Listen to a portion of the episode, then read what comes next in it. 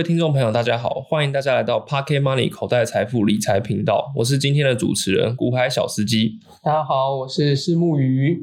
那我们这个节目呢是非常 real 的节目哦。那为了以身作则呢，想要请石木鱼大大先分享这礼拜的操作绩效。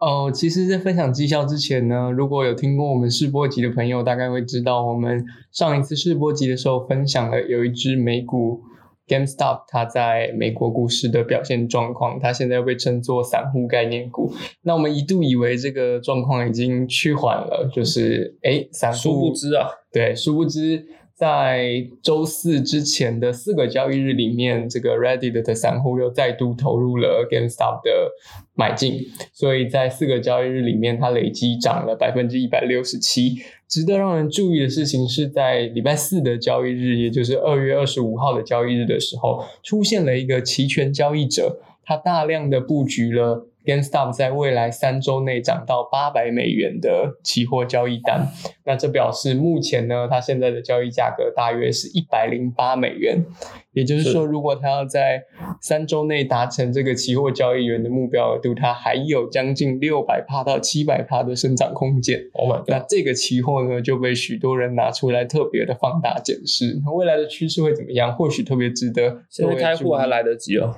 对，我等一下就要开户了。嗯。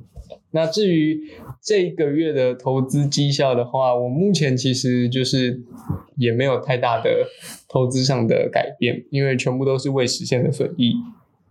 但是我想要分享的事情是，如果你有目标的在做投资的话，你必须要了解最近的短期震荡其其起因是什么，是因为什么样子的原因产生这样子的一个。起伏跟震荡，那如果它的原因你有合理性，知道缘由，不是因为纯粹恐慌，而是有意义的，或者是有逻辑的，那你就可以有相对应的操作策略。对，这个是要提醒给大家的。那我觉得最近让我很不解的事情是，为什么疫情疫苗好像已经呃慢慢的成果正在变好当中，那为什么股市还是会这样子的修正呢？当然，股市修正的利率很多啦。那目前最显著的一个原因呢，你也可以去各个理财频道听，他们一定也会讲各个原因。最主要的其中一个就是呃，债市，就是公债值利率的大幅上升，来到了新的点位。所以在这种债市大幅度的提高点位的同时，全球性的这种同时呢，它就会压抑这个。呃，股票的行情，因为它通常会反映的事情是，美国可能接下来要升息了，它可能接下来把现金收回去了，所以热钱可能会开始倒退。即使包含美联储跟各国央行都在表态说，哦，未来这种宽松的宽松的货币政策还会再持续一段时间，但是股市里就会有比较多的法人机构或者是散户开始认为说，这可能是一个讯号。所以说不定现在股市已经在高的点位了，那我们是不是应该先把钱就是获利了结？所以会有了这样子的一波卖压。那我们也在短期的几个交易日里面看到美股、台股到各个主要国家的股市开始出现了一个比较明显的修正。那这个修正呢，会不会因为就是你刚刚所说的疫苗的？状况实施的越来越好，或者是像最近美国的这个初龄失业救济金的人数大幅的下降，超出预期的减少了，呃，更多的人数，就是越来越少的人在申请了啦，就是比预期还要更乐观。那会不会受到这些乐观因素呢？又让经济的条件支撑股市回到呃？新的高点，那这个就是我们可以持续观察的地方。俗话说呢，如果我们要投资美股的话，最好就是去投资那些我们听过的大公司。但说实在的，最近之所以让很多人啊投资美股的投资人却步的原因，就是啊美国的科技股的变动实在是太大，尤其是像特斯拉。两天就可以跌个将近二十趴，这真的非常的可怕。那不知道私募鱼大大对于特斯拉的前景的看法是？嗯，其实这个问题我们应该可以这样子讨论哦，就是在二月二十四号的时候，美国的 Zero Hedge 这个报道，它分享了一个关于摩根大通的秘密会议的会议资料，它其实就有提到内部的交易员跟这个金融分析师认为说。我们并没有看到股市里面出现广泛而普及的泡沫。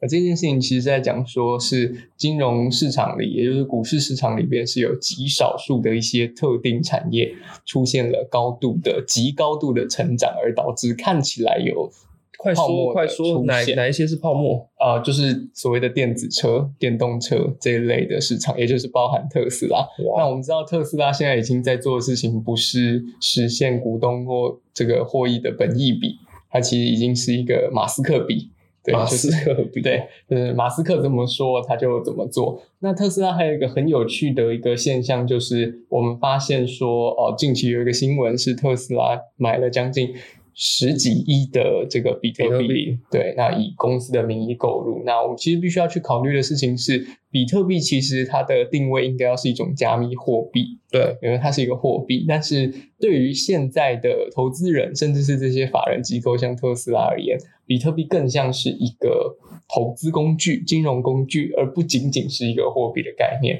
那我们可以发现，从去年年底到今天哦，就从二零二零年底到今天，比特币的市值大概上涨了七千亿美元。Oh my god，二零二零年的九月的时候，一百一十亿美元的这些钱就是开始流进法人机构，大概只占一点五帕，但现在已经至少将近有七千亿多的这个资产是被法人这些参与了比特币市场之后所炒出来的。那这个点就是，呃，我们都可以看到这个加密货币已经远远高出于它。本来在这个市场上可能公平交易应该要有的价格，那这个是一个值得我们关注的现象。那随着大型法人机构购入比特币这样子的投资工具，我们还要关注的第二个新的现象是，比特币会开始与股票市场或其他金融工具产生逐渐更紧密的联动性。比如说，我们可以慢慢慢发现，比特币的涨幅、跌幅，接下来可能会越来越多跟特斯拉的估值、股市价值挂钩。那同样的，它可能渐渐就会影响到像现在有决定要购买比特币的，像 Mastercard 这样子的一个组织。对，那接下来我们就必须要了解，未来如果你是一个个人理财投资者，你是一个散户的话，你可能必须要把这些听起来很科技，你根本不懂比特币是什么的东西，稍微有做一些理解，并且纳入你的配置的其中一点点的比例，把它当做一个我们所说的这个卫星资产。而且你还要赶快安装 Twitter，随时的刷新 Musk 的 Twitter，然后 对，这个也是一个不然一不小心就蒸发了八趴，太刺激了。是的，是的，是的。其实最近这个特斯拉的股价上下跌震荡的幅度也是非常非常的大。那消息众说纷纭啦，包含有部分的媒体指称是呃其中一个地方的这个 Model 三的生产线暂停了，呃，也包含说有人提出说 FBI 正在调查马斯克是不是跟狗狗币或是比特币有我还以为你要说 NASA 在调查他是不是外星人，哦，原来是 FBI，我觉得 NASA 也一直都有在调查他是不是外星人啦，也有可能 NASA 已经发现是了，但是也没办法拿他怎么样。对，啊、这个部分就是如果你要去了解，我觉得非常非常值得去做更进一步的思考。是木鱼大大，刚才听你分享到目前为止，其实关于每一种标的或者是趋势，都是在观察看看。那想要请问你是，如果说我们现在这些年轻人要马上开始投资跟理财的话，我们可以怎么样准备？这个其实就是我们一直在讲的哈。首先，你也不年轻了，就是你不年轻了，我明明就很年轻好不好我觉得年轻人都我我很年轻，我很年轻，我很年轻。好，Anyway，就是这个，其实就是我们在试播集里讲的，也是这个频道想要告诉大家，就是过去那些有效的投资工具跟策略，其实说不定在二零二零年以后，不要说说不定，其实就是在二就是零二零年以后，几乎不会再有如同它以往这么神奇的绩效或者是表现，反而会有很多新的投资策略跟工具出来。那这个就是我们想要分享给大家，就是你有没有找到你自己适合的。适合你自己的工具方法。那什么叫适合你自己的呢？我们其实开过一些课程或者是讲座，就是当你问他们说：“哎，大家有没有人想要财富自由的？”所有人当然想啊都会举手。然后接着就问说：“哎，你知不知道你的财富自由目标是多少的？”哎，大部分人都把手不放下知道了。对，那少数几个举手的呢，你可能就问他说：“哎，那你能不能分享一下你的财富自由的数字是多少呢？”然后我记得印象深刻是有一个就是参与者他分享了一个数字，然后我用了巴菲特的投资绩效，然后用了台积电工程师的平均薪资来去为他推算那个复利效应之后，他起码也得五十年才能达成那个数字。那他几岁啊？嗯，他二十几，但就算五十年以后好了，他七十五岁达成了他的财富数字，那他还剩下多少时间来实现他财富自由之后的生活呢？都已经七十好几了，二十几年了。对啊，那其实我们在讲的东西就是，很多人所有人都想要财富自由，但多数人不知道自己财富自由的目标是什么，极少数的人以为自己知道自己的财富自由目标是什么。那其实回过头来讲，就是当你都不知道自己真正想要的是什么的时候，你怎么可能自由呢？对。什么？所以这其实也是这个频道想要分享给大家的一个观念。你得先搞清楚自己理想的财富自由之后的那个生活是什么。你的财富自由生活有可能是住在地堡、高楼大厦，每天酒吃肉林，也很有可能是你不需要担心养不活自己、养不活你的家庭了。你可以开始，哎，时不时去做场轻旅行，去做志工，去偏向教书，这都有可能是你的财富自由生活。那如果你有这些选择，或知道自己到底想要实现什么样子的生活情境，那个时候去规划，哇，那我回过头来，我需要怎么样做理财，怎么样做投资，才有可能达成。那个时候的规划才是对你而言最有效果跟意义的，不是吗？是。以上呢就是今天的内容了。我们总共分享了在 Reddit 看到散户特殊的投资行为，嗯，还有这个美国股市呢跟比特币、虚拟货币之间联动的关系。对，哦，以及就是在二零二一年以及之后，当我们谈论到财富自由，我们可能需要啊、有什么样子的认识啊、理解或自我的觉察，这样子。我们才能做出真正对我们来说好的投资。欢迎各位听众提出你们